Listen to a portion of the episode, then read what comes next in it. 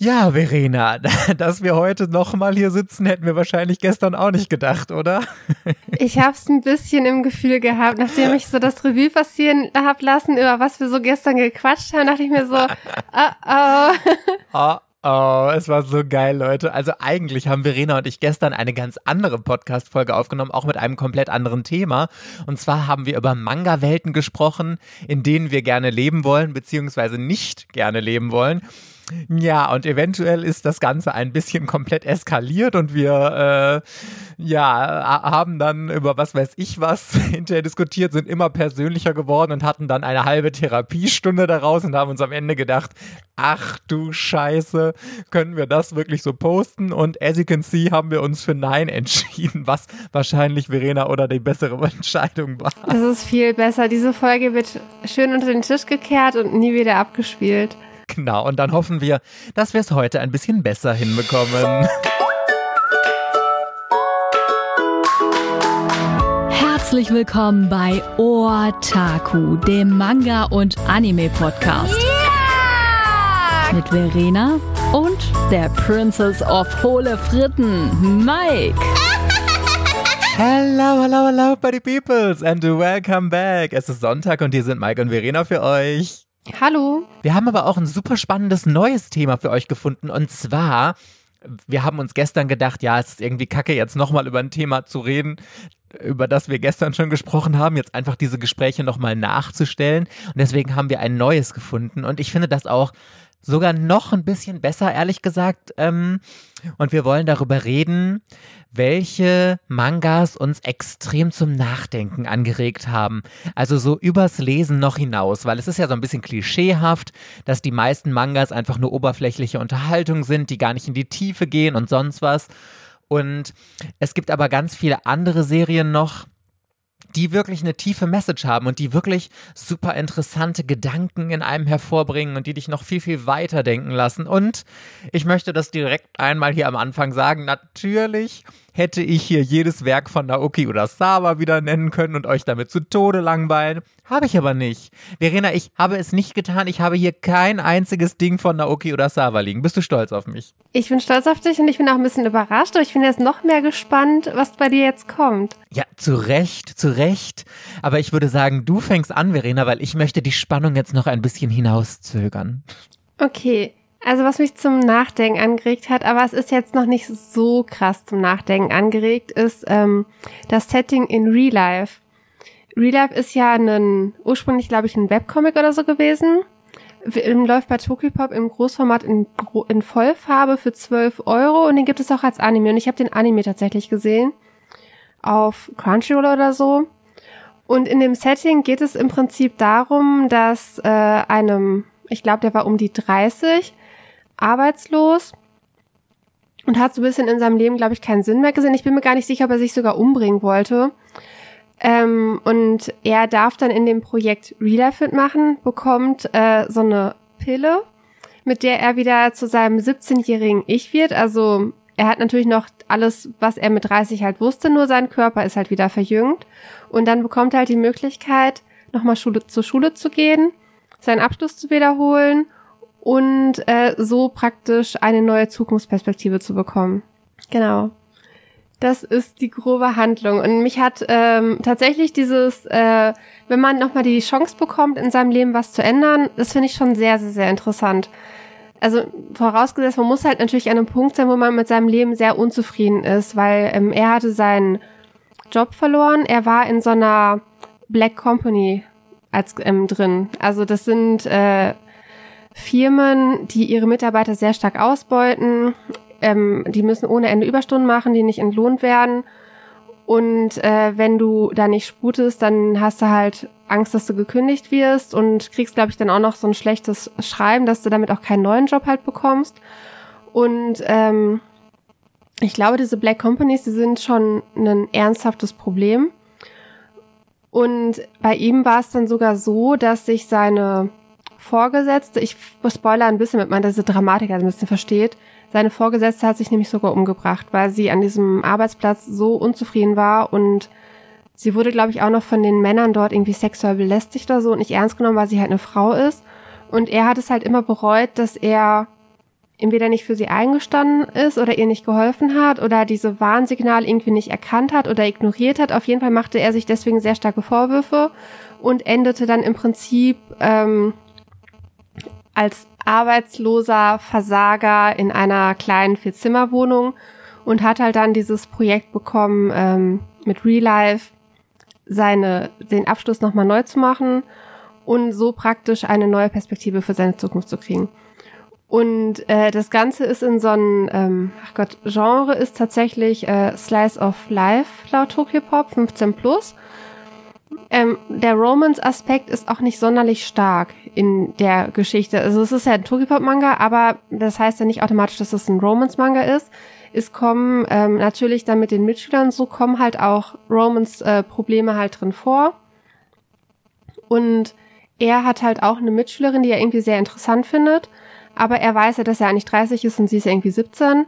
Und es ist auch so, wenn sie das Projekt erfolgreich abschließen, dann, dann verschwinden sie und äh, die anderen Mitschüler verlieren halt die Erinnerung an diese Person oder sowas in die Richtung. Auf jeden Fall müssen sie halt dann anschließend äh, diese Gruppe oder diesen Freundeskreis, den sie gefunden haben, natürlich verlassen, weil sie ja dann wieder dieses 30-jährige Ich halt sind und dann da durch dieses Projekt Real Life gefördert äh, einen neuen Job bekommen und dann ihr Leben wieder erfolgreich weiterführen können.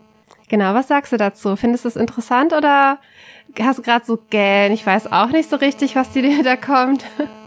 Also ich finde ja die Story von Real Life grundsätzlich total langweilig. Also ich habe den, mich hat er ja gar nicht getoucht, aber ich finde die Fragestellung, die er aufwirft, wirklich super interessant und die du jetzt reingebracht hast. Ich habe jetzt ehrlich gesagt so ein bisschen Angst, dass das doch wieder so ein Therapie-Podcast hier von uns beiden wird, aber wir versuchen mal es nicht komplett eskalieren zu lassen wieder. Deswegen aber jetzt am Anfang die Frage, Verena, wenn du die Chance hättest, zurückzureisen, würdest du nochmal alles in deinem Leben genauso machen? Oder sagen wir, ja, alles vielleicht nicht, aber würdest du den größten Teil deines Lebens die gleichen Entscheidungen treffen? Oder sagst du, es gibt Dinge, du musst es ja noch nicht mal sagen, wenn es dir zu persönlich ist, aber du würdest Sachen verändern, ähm, weil du das richtig kacke fandest und anders machen würdest im Nachhinein?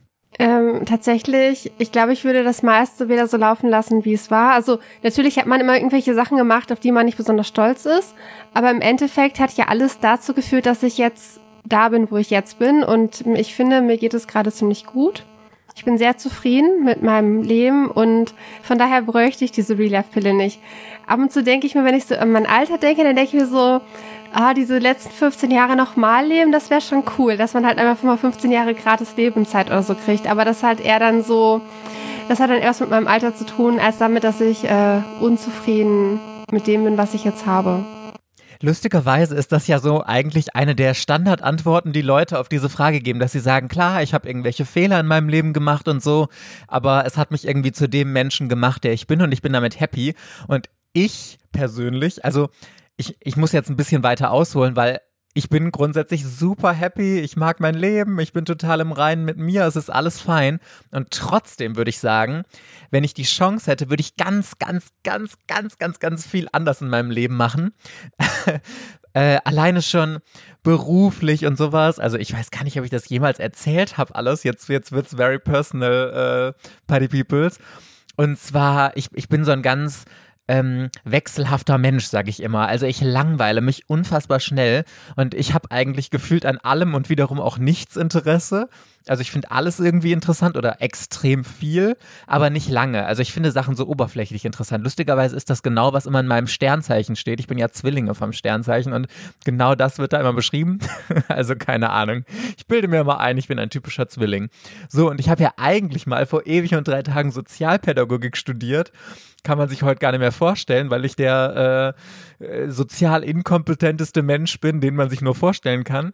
Aber und dann beim Jugendamt gearbeitet und ich frage mich heute mal, um Gottes Willen, also wie konnte ich das freiwillig machen? Das, das war einer der gestörtesten Jobs, die ich in meinem ganzen Leben hatte.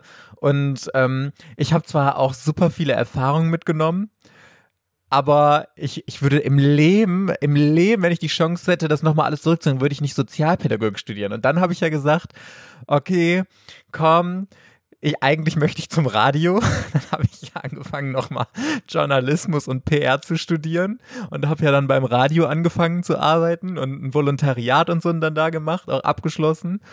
und habe mir ja dann gedacht, okay, Radio ist ganz geil, nur die, nur die Zeiten sind nicht und jetzt habe ich keinen Bock mehr auf Radio. Ich möchte jetzt Social Media machen und dann bin ich ja ins Online-Marketing, ins Social Media Marketing gegangen. Also ich habe wirklich so unterschiedliche, drei wirklich komplett unterschiedliche Berufe durch und ich denke mir immer, boah, ich hätte die Zeit, die ich in diese ganzen Sachen investiert habe, lieber einmal in was stecken sollen, was mir richtig Spaß macht. Also zum Beispiel, ich liebe ja dieses Content Creator Ding.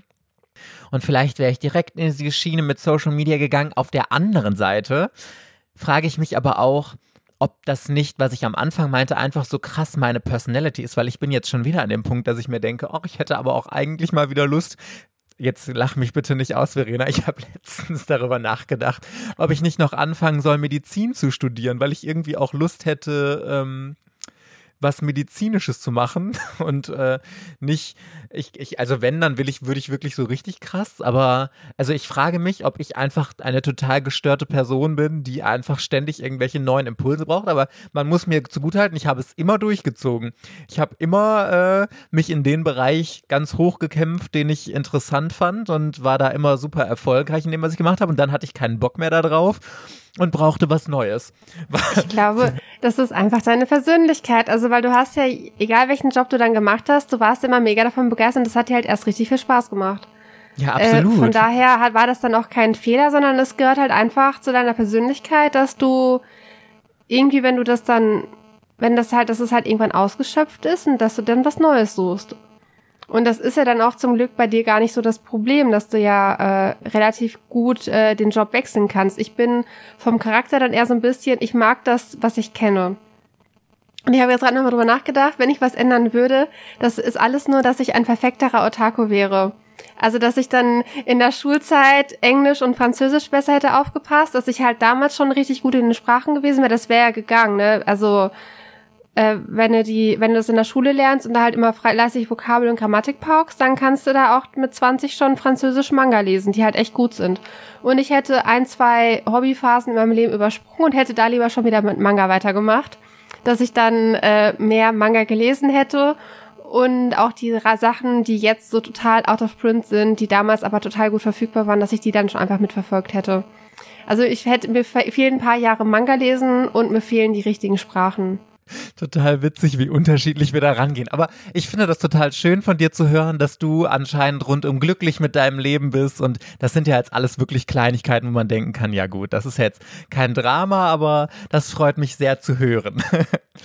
okay, Verena, ich habe jetzt auch hier zwei äh, Serien. Ich möchte mal mit der etwas weniger harten anfangen, weil die eine hat mich wirklich richtig krass zum Nachdenken gebracht. Da komme ich gleich zu diese hier aber auch, aber lustigerweise erst beim zweiten Mal lesen, weil ich habe die einmal in meiner Jugend gelesen, als die Serie rauskam und jetzt vor einem Jahr oder so würde ich schätzen, habe ich sie nochmal gelesen und da habe ich die Metaphorik dahinter erst so richtig verstanden, dass ich gedacht habe, ach krass, das ist eigentlich die Intention, die Aussage hinter dieser Geschichte. Ich bin gut darin, immer so ein bisschen zu teasern und die Spannung hochzudrehen, Verena, oder? Jetzt bist du ganz gespannt, was ich hier für eine ich Serie liegen habe. Ich habe noch keine hab, ne? Ahnung, was jetzt kommt. ja, und zwar Chobits. Chobits ist ja eine, ähm, ich sag mal, Liebesgeschichte von einem durchschnittlichen Studenten, der diesen Computer auf der Straße findet, weil Computer sind ja in Chobits ähm, in Menschengestalt. Also das sind zwar Computer, aber sie haben Menschengestalt und er verliebt sich halt in sie und ähm, sie hat aber ihr Gedächtnis verloren und ist dann ja so ein Megacomputer und bliblablö. Ich will jetzt gar nicht so sehr auf die Geschichte eingehen, habe ich ja glaube ich schon mal äh, oder sogar schon zweimal vorgestellt. Aber das Interessante ist ja, Chobits ist relativ alt, aber es hat damals schon ein Thema aufgebracht, was heute aktueller ist als jemals zuvor nämlich die Beziehung von Menschen mit Computern. Und ich glaube, heute noch viel mehr als zu der Zeit, als Jobits rausgekommen ist, haben wir so eine krasse Beziehung zu unseren, ich sag jetzt mal stellvertretend für Computer-Smartphones, weil das sind ja im Grunde Mini-Computer, dass wir mit denen eine viel, viel engere Bindung, oder nicht jeder, aber viele, eine viel engere Bindung pflegen als zu anderen Menschen, dass dieser persönliche Draht immer mehr verloren geht und nur noch digital ausgetragen wird. Und das ist ein, ein super interessantes Ding. Und ich habe auch ähm, vor einiger Zeit mal so einen Fernsehbericht gesehen, da ging es darum, dass, ich glaube, es war sogar in Japan auch, äh, dass jemand seinen Computer geheiratet hat und sowas. Und das nimmt ja immer krassere Ausmaße an. Also beim iPhone ist es so, dass du jeden Montag morgens oder vormittags kriegst du immer deine ähm, Bildschirmzeit angezeigt. Und das ist bei mir tatsächlich so krass exorbitant hoch. Schätz mal bitte, also erstmal weißt du, was deine Bildschirmzeit so am Tag ist oder könntest du das nee, schätzen? Keine Ahnung. Okay, aber dann schätz mal, wie viel Stunden am Tag ich mein Handy oder ich mein, auf meinen Handybildschirm starre. Vier? Nein. Zu wenig, ne? Ja, du darfst nochmal schätzen. Du musst doch irgendwann arbeiten, ne? Das solltest du nicht so laut erzählen, wie viele Stunden du auf deinem Handy guckst, wenn man das mit Schlafen und Arbeit umrechnet.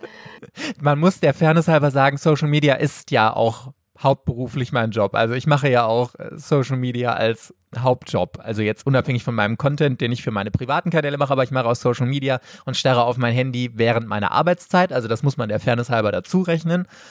Aber es ist leider exorbitant. Also ich habe ja zwei Handys und wenn ich die zusammenrechne, komme ich täglich auf 12 bis 16 Stunden Handyzeit. Und das ist einfach der halbe bis dreiviertel Tag und das ist schon echt richtig, richtig krass. Und ich merke auch immer mehr, was das eigentlich für eine krasse Belastung ist und dass ich wirklich mal froh bin. Hier, wir hatten doch letztens erst äh, dass WhatsApp, Instagram und Facebook ausgefallen sind und es war ja so der Riesenaufschrei, alle, oh Gott, oh Gott, oh Gott, oh Gott. Und am Anfang hatte ich auch so ein bisschen Panik, weil ich dachte, okay, es ist irgendwas mit meinem, mit meinem Internet oder so falsch.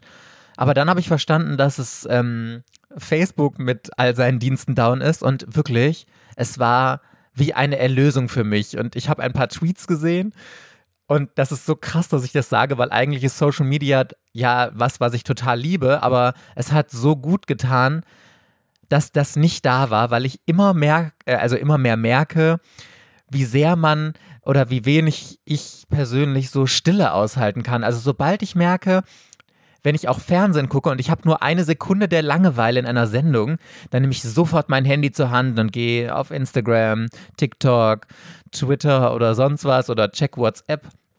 Oder auch wenn ich irgendwo äh, unterwegs hinlaufe, ich kann einfach gar nicht mehr den Weg genießen. Ich muss mein Smartphone in die Hand nehmen. Und das finde ich so schlimm und ich habe mir so vorgenommen, das zu reduzieren. Und um jetzt wieder den Bogen zu meinem Manga zu schließen, das ist ja im Grunde genau das, was die Anspielung von Chobits ist. Also klar spielen da vielleicht auch noch andere ähm, Sachen in dieser Geschichte eine Rolle, aber ein ganz wichtiger Punkt ist ja, dass wir Menschen ähm, immer einen stärkeren Draht zu Computern aufbauen als zu echten Menschen. Und das hat natürlich Vorteile, aber hat auch große Nachteile, über die man auf jeden Fall mal nachdenken sollte. Oder wie siehst du das? Also ich glaube, wir können relativ froh sein, dass wir unsere Kindheit ohne Smartphones verbracht haben. Und erst so im Teenageralter, dass dann irgendwie Handys dazu kamen, aber mit denen konntest du maximal SMS schreiben und das war verdammt teuer, mit Handys SMS zu schreiben. Und das äh, geschweige Internet denn, erst. Geschweige denn anzurufen, genau. Deswegen äh, die Kindheit, die war noch von ähm, Okay, man hat dann Fernseher geguckt, wenn man sich berieseln lassen wollte, aber ansonsten musstest du echt deine Fantasie anstrengen oder ein Buch lesen oder so. Und da bin ich, da denke ich immer noch, dass wir einen Vorteil haben gegenüber der jetzt jungen Generation, weil die sind wirklich, die kriegen keine Ahnung, mit sechs, acht Jahren ihr erstes Smartphone oder dürfen das von Mama und Papa halt benutzen. Und äh, Kinder ohne Instagram, TikTok, kaum vorstellbar. Das ist für die die Hölle auf Erden, glaube ich. Wenn die, was weiß ich, mit ihren Eltern in den Urlaub fahren müssen, zwei Wochen auf dem Zeltplatz, äh, ohne Internet. die wären innerlich tot. Also gefühlt. Und jetzt war bei uns, war ja jetzt an, Anfang der Woche musste ich dir tatsächlich eine SMS schreiben, weil, oh mein Gott, wie erreiche ich Mike jetzt? Was ist denn jetzt los? Ich schreibe immer eine SMS. Und du dich auch voll gefreut oder verwundert, dass du da SMS bekommen hast, aber auch mit SMS direkt geantwortet. Und dann zwei Tage später ist bei uns noch im kompletten Ort erstmal Internet ausgefallen. Also Glasfaser war irgendwie Leitung tot. Hier schon wieder ohne alles, ne? So 36 Stunden geht nichts. Mobile Daten hatte ich innerhalb von zwei Stunden aufgebraucht und danach, scheiße, was machst du jetzt? Wie viel Kannst, hast du denn? Ich hatte einen Giga, ich hatte einen Gigabyte. Ach, der war aber schon halb weg für einen Monat und jetzt, also eigentlich brauche ich 500 MB noch nicht Was? mehr auf im Monat. Boah, ich bin ich geizig, ich gehe mal ins WLAN überall. Wenn ich auch zu Besuch bin, dann frage ich, ob ich halt bei denen ins WLAN darf und dann mache ich doch keine mobilen Daten an. Ja, schon, aber ich bin auch so viel unterwegs, allein im Auto oder so. Also ich habe 40 Gigabyte, also einmal 20 auf meinem normalen und einmal 20 auf meinem Firmenhandy. Und also mindestens 20 Gigabyte verbrauche ich auch davon im Monat. Alleine durchs Rumlaufen, mal Pokémon Go spielen, Podcasts unterwegs hören, TikToks hochladen, wenn ich unterwegs bin oder so. Aber in, interessant. Also ich, als ich damals, ich weiß weiß noch, sorry, wenn ich jetzt so, so dazwischen lüller, ähm, als ich meinen ersten Handyvertrag hatte, das war damals noch Base, ähm, mit 500 MB, da habe ich damals noch gesagt, ey, wie soll ich jemals an diese 500 MB kommen? Das ist so exorbitant viel. Und heute denke ich mir, okay, 500 MB verbrauche ich am Tag. Ja, sorry. Ja, ich gucke keine Videos und sowas, ne, aber ich war dann Unsere ominöse Podcast-Datei, die wir nicht veröffentlichen, die musste ich ja irgendwie, weil mein Handy schon gespannt, musste ich die dreimal runterladen und damit hatte ich so die Hälfte meines Datenvolumens verbraucht, weil ich die ja gestern Probe hören wollte. Aber das wollte ich gar nicht erzählen. Ich wollte ich wollte fragen, bei Shobits, gibt es da irgendwie so eine Art Fazit, dass die am Ende lernen, dass diese Technikabhängigkeit irgendwie was Schlechtes ist oder arrangieren die sich damit? Das ist schlimm. Also wenn, dann würde ich jetzt auch nicht spoilern wollen, aber ich glaube, nicht, weil in Chobits wird es ja auch sehr romantisiert. Es geht ja um diese Beziehung zu, von dem Studenten Chuchi zu Chi, diesem Supercomputer und so. Und es geht vor allem im Vordergrund darum, so ihr Geheimnis aufzuklären. Ähm, warum hat sie kein Gedächtnis mehr? Warum wurde sie auf den Müll geworfen und irgendwie so? Und das schwingt halt dieser romantische Unterton eher mit und das ist jetzt nicht so mit dem erhobenen Zeigefinger aus meiner Erinnerung. Es ist halt jetzt auch schon wieder ein Jahr her, dass ich Chobits gelesen habe ähm, ist das nicht so krasse Kritik in your face, ey, ihr seid alle, hängt alle zu viel am Handy. Dafür ist es auch, glaube ich, noch ein bisschen zu frisch gewesen. Aber es hat schon auf diese Zukunftsvision ausgespielt, die Beziehungen zwischen Menschen und Computern, wie sich das entwickeln wird. Und das finde ich tatsächlich einfach äh, super interessant. Und deswegen habe ich auch richtig Lust, Chobits nochmal zu lesen. Ich muss auch dazu jetzt nochmal sagen, weil du gerade auch meintest, mit dieser Aufmerksamkeitsspanne von Leuten, das merke ich bei mir auch ganz krass. Und ich, ich sage dir, ich bin zu 1000 Prozent davon überzeugt, dass Social Media einer der Gründe ist, warum ich so schlecht äh, inzwischen Mangas lesen kann und mich kaum noch konzentrieren kann, weil sobald ich mal eine halbe Seite Langeweile habe oder so oder noch mehr, bin ich sofort aus der Geschichte raus. Ich nehme dann beim Lesen mein Handy in die Hand, bin mal schnell bei Instagram drin, check meine DMs oder irgendwie so und dann denke ich mir jedes Mal, boah Mike, was machst du denn da? Wie krass süchtig kann man eigentlich sein? Also richtig, richtig schlimm und ich habe mir auch vorgenommen, mein Handy öfter mal wirklich zur Seite zu legen. Aber äh, wenn das dein Job ist, sowohl hauptberuflich als auch nebenberuflich, dann ist es halt irgendwie nochmal schwieriger. Ne? Du kannst ja trotzdem mal machen, so ich gönne mir jetzt dieses Wochenende mal Insta-Pause. Machst du eine Story, Insta-Pause und dann bin ab Montag wieder für euch da oder so. Und dann ja, ich hatte ja letztens, hatte ich ja diese längere Pause, dass ich gar nichts gepostet habe und das hat mir auch unfassbar gut getan, dass ich wirklich meine Akkus mal aufladen konnte, weil ich gemerkt habe, das habe ich mal gebraucht. Also das war schon ganz schön. Gut, Verena, ich bin gespannt, was hast du noch für eine Serie mitgebracht? Ja, die habe ich auch relativ brandneu äh, gelesen. Love and Lies läuft bei Kase. Momentan gibt es elf Bände. Das Ganze geht unter das äh, unter die Kategorie Romance. Äh, das ist so eine Welt, die ähnlich an unsere Welt angelehnt ist. Also eigentlich ist es wie unsere Welt, nur dass ähm, geschichtlich es da irgendwie Probleme gab bezüglich, dass die ähm, Menschen zu wenig Kinder bekommen haben in Japan. Und dann hat die Regierung im Prinzip sich eingemischt und hat ähm, das ähm, Yukari, hieß es, glaube ich, äh, Projekt gegründet. Das ist so eine Art staatliche Partnervermittlung. Und dann ähm, können sich dann im Prinzip Kinder dafür anmelden, dann werden die analysiert über Fragebogen und wohl auch DNA-Analysen, alles drum und dran. Und dann wird für die mit ab 16 kommt hier mal drauf an, äh, ob der eine älter ist oder so, aber wenn beide mindestens 16 sind, dann werden äh, praktisch wird der perfekte Partner bekannt gegeben. Und äh, dann ist es von Vorteil, wenn die halt tatsächlich zusammenkommen. In der Geschichte Love and Lies ist es jetzt schon, glaube ich, die dritte Generation an diesen Kindern aus dieser Heiratsvermittlung des Staates. Und es ist mittlerweile da auch so, dass ähm, es eigentlich normal ist, dass so 80 bis 90 Prozent der Ehen, die geschlossen werden, sind halt über diese Heiratsvermittlung des Staates halt in, zustande gekommen. Und man wird sogar bevorzugt. Das heißt, wenn du praktisch ein Kind bist von Eltern, die sich noch äh, ohne diese Heiratsvermittlung, weil sie sich ineinander verliebt haben, ähm, weil du, dass du dadurch entstanden bist, da hast du teilweise sogar Nachteile. Schlechtere Schule, ähm, generell schlechteres Ansehen, äh, dass dir auch vorgeworfen wird, ähm, ja, du, dass äh, deine Eltern sich streiten und dass es dir halt irgendwie schlecht geht, weil die nicht das über diese Organisation halt gemacht haben. Und der Hauptkonflikt ist dann natürlich in dieser Geschichte, äh, dass unser Protagonist, ähm, Neji heißt der, also mit Spitznamen, hat sich natürlich in seine Mitschülerin verliebt, schon, keine Ahnung, so vor mehreren Jahren.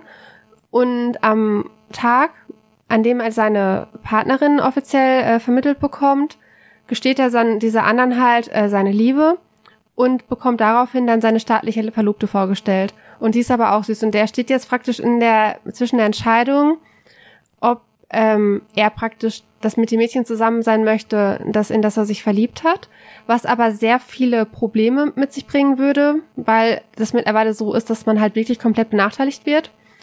Oder das Mädchen, was äh, die, ja, der Staat für sie ausgesucht hat, wo die Garantie sehr hoch ist, dass das auch in der Ehe später funktionieren würde. Also dass die sich gut ergänzen, dass das eine harmonische Ehe wird, die ähm, mit einer niedrigen Scheidungsrate und werden genau. die dann so nach Persönlichkeit zusammengematcht oder ist das einfach so total ja. random? Nee, die werden, äh, die werden auch mehrmals getestet und da gibt es irgendwelche staatlichen Betreuer, die das Ganze ja, betreuen, wie der Name dann schon sagt. Ähm, ich fand, ich mag die Geschichte unglaublich gerne. Ich finde die Charaktere richtig, richtig toll. Ich mag tatsächlich die von einem Staat ausgesuchte Verlobte mag ich lieber als die andere. Ähm, ich wüsste selber nicht so richtig, was ich machen sollte. Und es ist, aber ich finde es die ganze Zeit so krass, äh, wie krass der Staat in das Leben der Menschen halt da eingreifen kann und dass es mittlerweile da nicht mehr möglich ist, ähm, aus Liebe zu heiraten.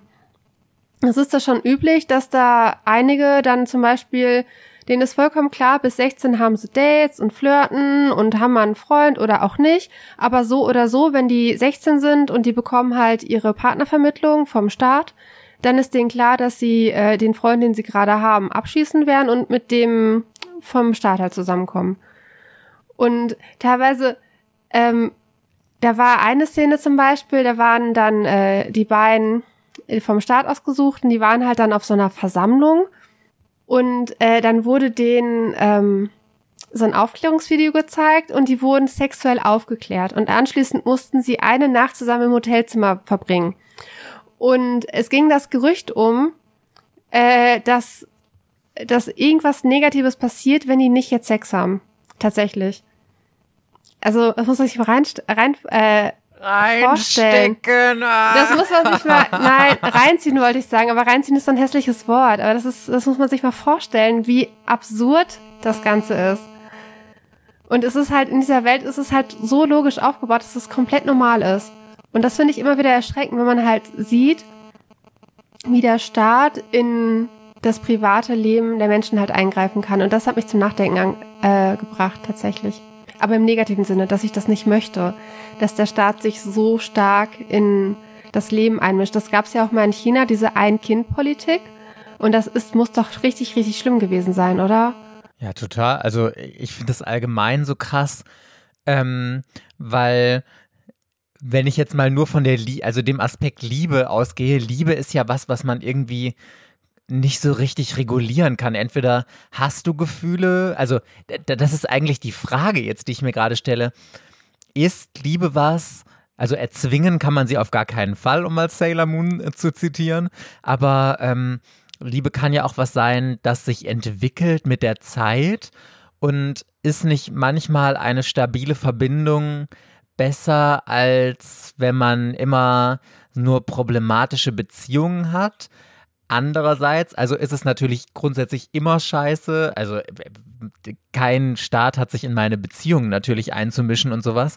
Ich finde das so witzig, weil das ist ja eigentlich das komplett gegensätzliche Problem, das die haben. weil wir haben ja eher heutzutage das Problem, dass es viel zu viele Menschen auf dieser Welt gibt und wir mal eigentlich äh, langsam reduzieren müssten, auch wenn das dann wieder unser Rentensystem zum Einbruch bringt. Aber gut, das, solche Themen will ich jetzt hier gar nicht aufmachen, das würde jetzt ein bisschen zu weit führen. Ähm, ganz, ganz schwieriges Thema, weil ich finde, sobald etwas um Gefühle geht, in welcher Hinsicht auch immer, kann niemand anders für dich entscheiden, außer du selbst. Also das kann auch einfach nicht diktiert werden. Ich muss da gerade die ganze Zeit, als du schon erzählt hast, an äh, so eine Sendung denken. Ich weiß nicht mehr genau, wie die hieß. Hochzeit auf den ersten Blick oder Hochzeit beim ersten Date. Die lief auf Sat 1.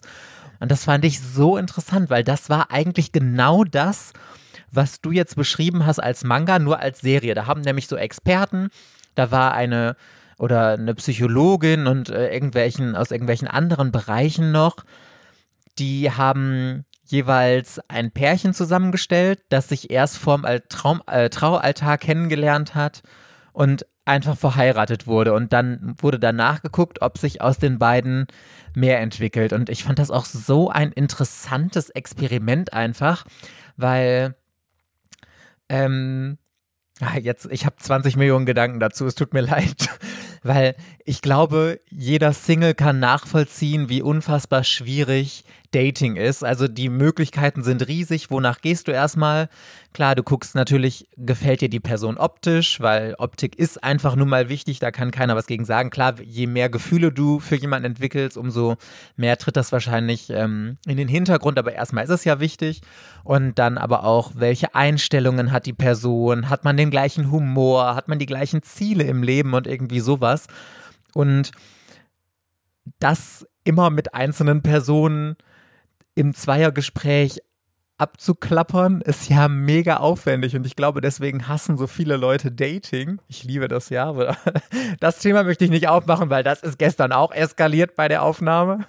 Ähm, und deswegen finde ich so interessant, dass es ja wirklich solche Fragebögen zum Beispiel total gibt und dass dir dann Partner oder Partnerinnen vorgeschlagen werden, die ähm, vom Typ her entweder das Pendant, also das Gegensätzliche von dir sind und das ergänzen, was dir für dich halt fehlt. Oder wenn du jetzt halt so jemand aufgekratztes wie ich bist, deswegen brauchte ich halt einen Freund, der der totale Ruhepol ist, weil zwei aufgekratzte Personen wäre furchtbar gewesen.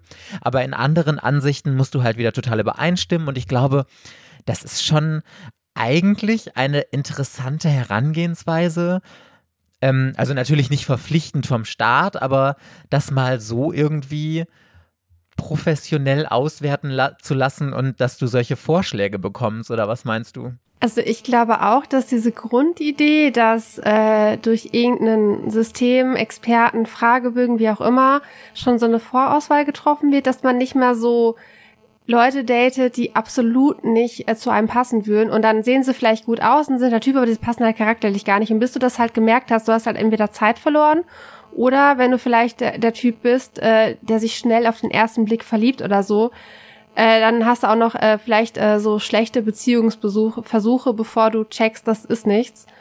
Das ist halt schon äh, gut, aber also wie, wie krass das halt in Love and Lies äh, ausgeprägt ist und welchen Einfluss der Staat auf dieses Ganze hat und wie stark dann auch Zukunftschancen davon abhängen, ob du das jetzt machst oder nicht, das ist, äh, das ist ungerecht.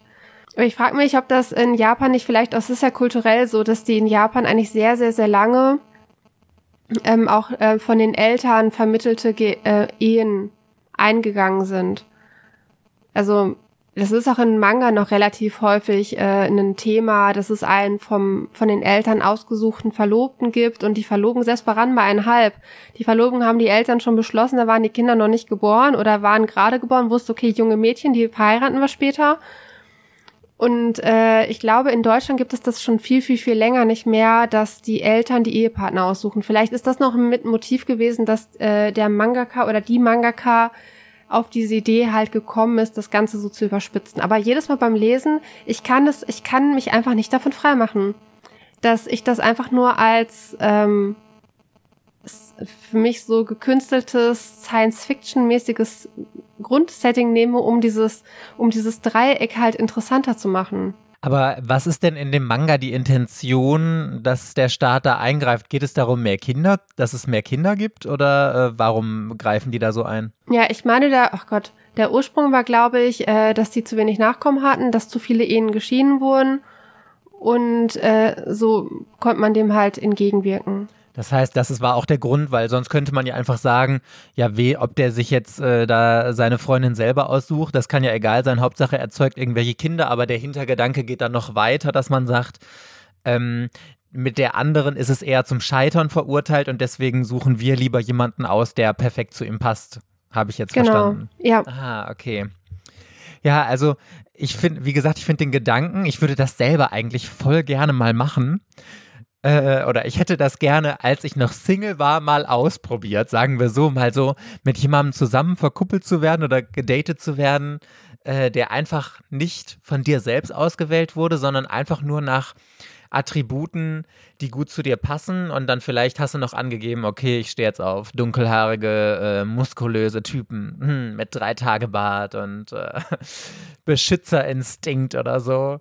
Aber ähm, ja, Grundsätzlich finde ich das interessant, aber es ist natürlich kacke, wenn es aufdiktiert wird. Aber jetzt, du hast mir tatsächlich ein bisschen Lust auf diesen Manga gemacht, aber es ist, es ist wahrscheinlich sehr Romance-lastig, also es wird mich wahrscheinlich wieder abschrecken, ne? Geht so. Also ja? es kommt auch äh, ein Boys Love-Aspekt drin vor. Weil das Thema, das Thema wird nämlich auch bearbeitet, weil es ist natürlich in so einer Welt, ähm, was macht man mit denen, ähm, die sich in Gleichgeschlecht, die sich einen gleichgeschlechtlichen Partner halt wünschen? Die haben es ja noch schwerer. Aber das System er nimmt auf die Rücksicht. Das ist aber jetzt ein bisschen gespoilert. In diesem Test kann man das tatsächlich relativ früh feststellen, dass die halt äh, den Verdacht haben, dass das halt in die Richtung gehen könnte. Und diese Personen werden halt dann darauf angesprochen, ob sie sich eher zum gleichen Geschlecht hingezogen fühlen. Und dementsprechend kommen die dann in andere Projekte und entweder wird denen dann, den wird dann ein gleichgeschlechtlicher Partner halt ausgesucht und denen wird auch angeboten, dass dann zum Beispiel sich ein ähm, schwules Pärchen oder ein lesbisches Pärchen, dass sie sich halt zusammentun, so dass nach außen hin das wie zwei heterosexuelle Paare halt wirkt, um das Leben in der Gesellschaft für die halt irgendwie angenehmer und einfacher zu machen. Aber muss auch kein, muss auch nicht sein. Also der, das Thema wird richtig berücksichtigt, auch wenn es ja von dem Motiv, dass die halt mehr Kinder haben sollten, ja eigentlich widersprüchlich ist, aber es macht ja auch keinen Sinn, jetzt Homosexuelle in so eine Beziehung zu drücken, nur damit die Kinder zeigen, weil das ist ja klar, dass es nicht scheit dass das scheitern würde, weil es ja nicht passt. Und das System ist ja so, dass es passen muss, deswegen müssen sie ja nicht damit so umgehen. Das fand ich, das hat mich sehr beeindruckt. Das war gut gemacht. Ja, das finde ich jetzt wieder interessant. Obwohl es ja dann auch irgendwie strange ist, wenn dann bei Heteros, äh, wenn die denken, okay, wir passen jetzt nicht so gut zusammen, dass sie dann äh, aber trotzdem irgendwie gezwungen werden, weil sie sonst ganz krass benachteiligt werden, ist ja auch wieder total bekloppt nee, dann. Ne? Tatsächlich, äh, die sind mittlerweile vom Ruf eher so, dass die davon ausgehen, wenn sie sich mit dem vom Staat vermittelten Partner zusammentun, werden sie auf jeden Fall eine gute Beziehung haben. Da, das ist eher der, das ist schon der Ruf, dass äh, es da eher wenig Probleme gibt. Wobei jetzt in den späteren Bänden sind auch Pärchen aufgekommen, bei denen es nicht funktioniert hat, wo man sich gegen die Liebe entschieden hat und für den vermittelten Partner und die Liebe, also die Beziehung oder die Ehe war dann aber nicht glücklich. Also ich habe jetzt auch noch was, was mich so krass zum Nachdenken angeregt hat. Ich weiß auch, dass ich über diese Serie gesprochen habe, als ich sie damals ganz frisch gelesen hatte hier im Podcast und davon total vorgeschwärmt habe. Ähm, es geht auch um eine utopische Gesellschaft, wo ein Szenario aufgebaut wird, ähm, das eben so eine grundsätzliche Frage aufwirft. Es geht um Ikigami, der Todesbote.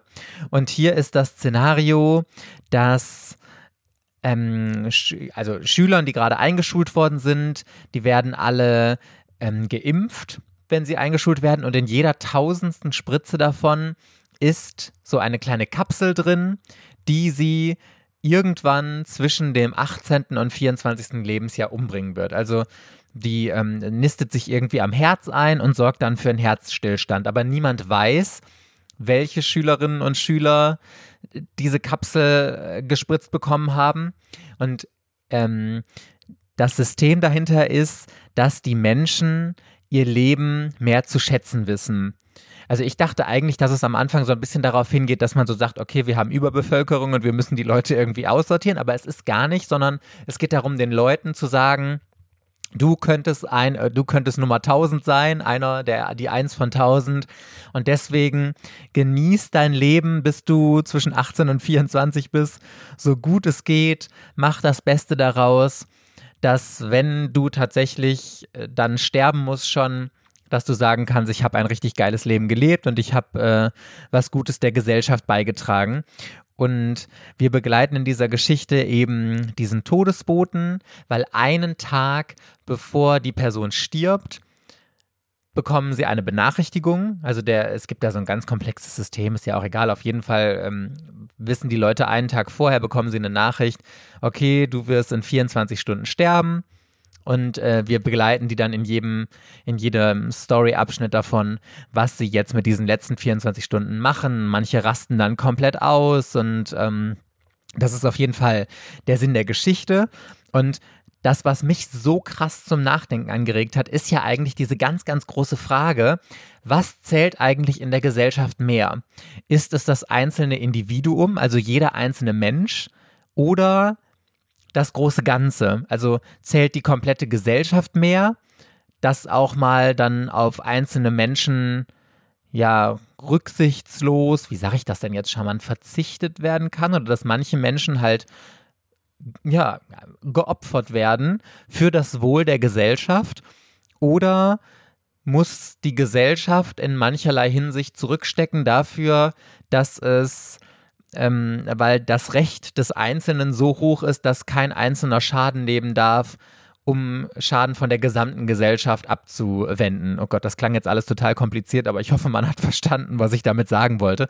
Und das ist ja so eine super interessante Frage einfach nur. Und ich habe da so krass so lange drüber nachgedacht. Und ich habe auch mit Freundinnen, ich habe so vielen Leuten von diesem Manga erzählt, weil ich gesagt habe, das, das ist so interessant. Und also ich persönlich könnte diese Frage auf gar keinen Fall beantworten.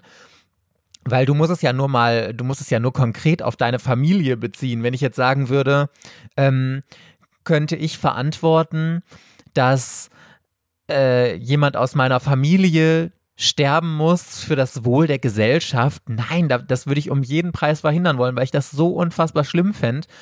Andererseits klingt es aber irgendwie so, wenn man, wenn man denkt, ähm, um 80 Millionen Menschen in Deutschland ähm, ein gutes und sicheres Leben zu ermöglichen, wenn dann ein oder zwei oder drei Leute ähm, sterben müssen, um ganz, ganz großes Leid abzuwenden, ja, dann, dann ist das doch ja, nicht schlimm, klingt wieder so hart, dann ist das doch verkraftbar, oder?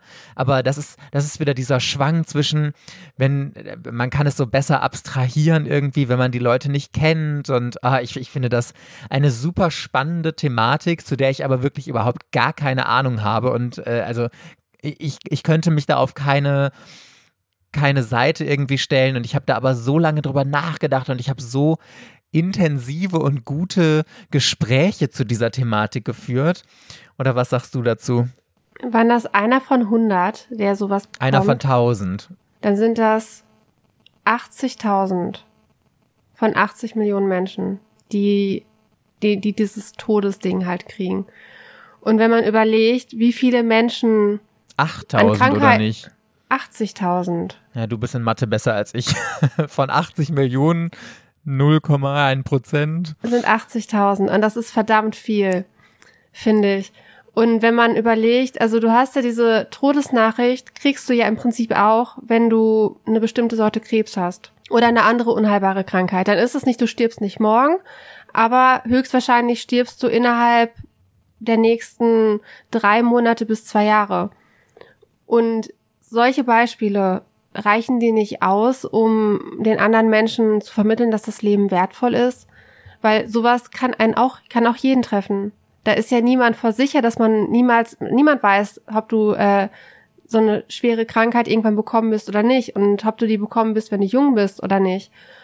Und äh, da finde ich das ganz schön krass, äh, dieses Szenario, dass es halt notwendig ist, den Menschen den Sinn und des Lebens vor Augen zu führen, indem man jetzt auf Deutschland bezogen, indem man halt 80.000 Menschen einfach mal so random tötet, was gar nicht notwendig ist. Also da finde ich die Geschichte schon richtig krank. Und da, dadurch, dass die, ähm, also ich habe eine andere Geschichte, da wird so ein Gen entdeckt. Und wenn du dieses Gen halt entschlüsselt hast, dann kannst du genau sagen, wann du stirbst. Das ist, das ist genauso, das ist genauso krank halt, ne? Dieses, äh, dass dann halt irgendwelche Leute wissen, okay, du würdest jetzt sterben mit 15. Das willst du ja auch nicht, also, was hast du davon, dass du es weißt? Also, bezüglich Krebs und sowas oder andere Krankheiten, es gibt ja immer noch die Hoffnung, dass man das halt vielleicht schafft, weil selbst so ein ganz tödlicher Krebs hat ja dann eine Heilungschance von vielleicht ein Prozent oder so oder fünf oder zehn Prozent, was einem aber immer noch ein bisschen Hoffnung halt irgendwie gibt. Aber dadurch, dass ich halt weiß, dass es halt diese Krankheiten gibt, denke ich mir, finde ich das Szenario zu heftig. Aber klar, von der Geschichte, was würdest du halt tun, wenn du nur noch äh, einen Tag zu leben hast? Es geht ja darum, was machst du, wenn du weißt, du, musst, du äh, hast nur noch einen Tag zu leben? Genau, und du also es geht auch darum, dass du ja im Grunde für die Gesellschaft stirbst und dass die Leute dann auch ganz oft eine Wut haben, weil genau das, was du hier sagst. Also ich möchte nochmal hier dazufügen, ich bin natürlich gegen dieses Ding, was hier in der ähm, Geschichte beschrieben wird, dass jeder Tausendste einfach so, um ein Zeichen zu setzen, stirbt, ist natürlich absoluter Bullshit. Aber ähm, das kann man ja, glaube ich, auch auf unser reales Leben in vielen Situationen äh, übertragen. Das ist genauso. Da habe ich letztens so ein interessantes Rätsel gesehen. Ähm, es äh, gibt äh, eine Straßenbahn oder ne, keine Ahnung, auf jeden Fall so Gleise und auf dem einen Gleis liegen drei Personen festgebunden und auf dem anderen eine. Und der Zug, so wie die Weichen gestellt sind, würde über das Gleis mit den drei Personen fahren. Würdest du die Weiche umstellen, dass der Zug die eine Person überfährt weil äh, du damit dann drei retten kannst und drei ist mehr als eins. Also dann leben mehr Menschen als sterben müssen, aber andererseits bist du dann auch wiederum direkt für den Tod dieser Person verantwortlich und also das ist, das, äh, ich finde, das sind schon krasse Denkansätze. Also das ist schon zum Glück sehr viel hätte, wenn und aber, aber auch da, ich, ich glaube, ich würde die Weiche nicht umstellen, weil ich einfach nicht diese Schuld auf mich laden wollte, Menschenleben. Aber andererseits hast du ja auch Menschenleben dann auf dem Gewissen, weil du hättest die Weiche umstellen können und hättest die anderen retten können. Und uh, oh Gott, das sind so ganz, ganz krasse äh, Denkansätze, finde ich immer. Von, ich habe auch ganz am Anfang der Zeit meintest, was zählt mehr, das Wohl des Einzelnen oder das Wohl halt irgendwie aller. Ich weiß nicht, ob das ein Problem ist, was mit der, dem Wohlstand der Gesellschaft zusammenhängt. Also je höher der Wohlstand in der Gesellschaft ist, desto mehr zählt das Wohl des Einzelnen und äh, je schlechter es der Gesellschaft geht, was weiß ich, Krieg oder so, desto mehr zählt das Wohl aller. Also dass man äh, dafür vielleicht ein paar Menschen opfert, um mehr zu retten, was halt so vom von der Logik her macht es gerade für mich Sinn, dass es vom Wohlstand äh, des Landes abhängt, ob man sich das leisten kann, das Wohl des Einzelnen zu beachten. Also halten wir fest, Fazit.